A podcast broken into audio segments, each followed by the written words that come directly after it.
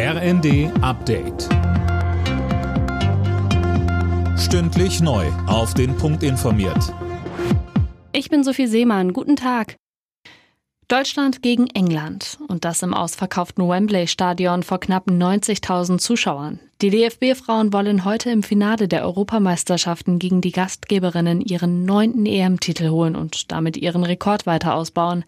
Bundestrainerin Martina Voss-Tecklenburg. Ja, also es wird ein großartiges Fußballfest. Es ist ein Klassiker im Fußball, ähm, England, Deutschland. Und was England hier in diesem Turnier gezeigt hat, das ist natürlich brutal gut. Anstoß zum EM-Finale ist um 18 Uhr unserer Zeit.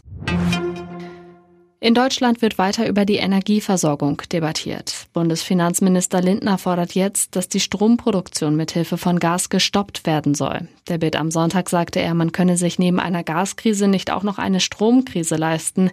Dabei sieht Lindner Bundeswirtschaftsminister Habeck in der Pflicht, er müsse die Gasverstromung unterbinden.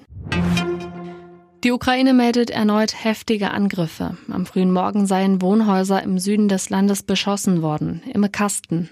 Mindestens zwei Menschen wurden nach ukrainischen Angaben getötet. Auch andere Städte seien unter Beschuss gewesen, heißt es. Präsident Zelensky hatte gestern die Evakuierung der umkämpften Donetsk-Region im Osten des Landes angeordnet. Die Menschen dort sollten die Gegend umgehend verlassen.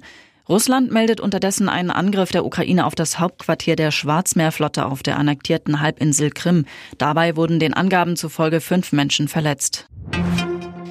In Sachen Masernimpfung von Kita- und Schulkindern ist die Übergangsfrist abgelaufen. Von heute an müssen Eltern die Impfung uneingeschränkt nachweisen. Die Impfpflicht gilt auch für Beschäftigte in Arztpraxen, Krankenhäusern und Flüchtlingsunterkünften.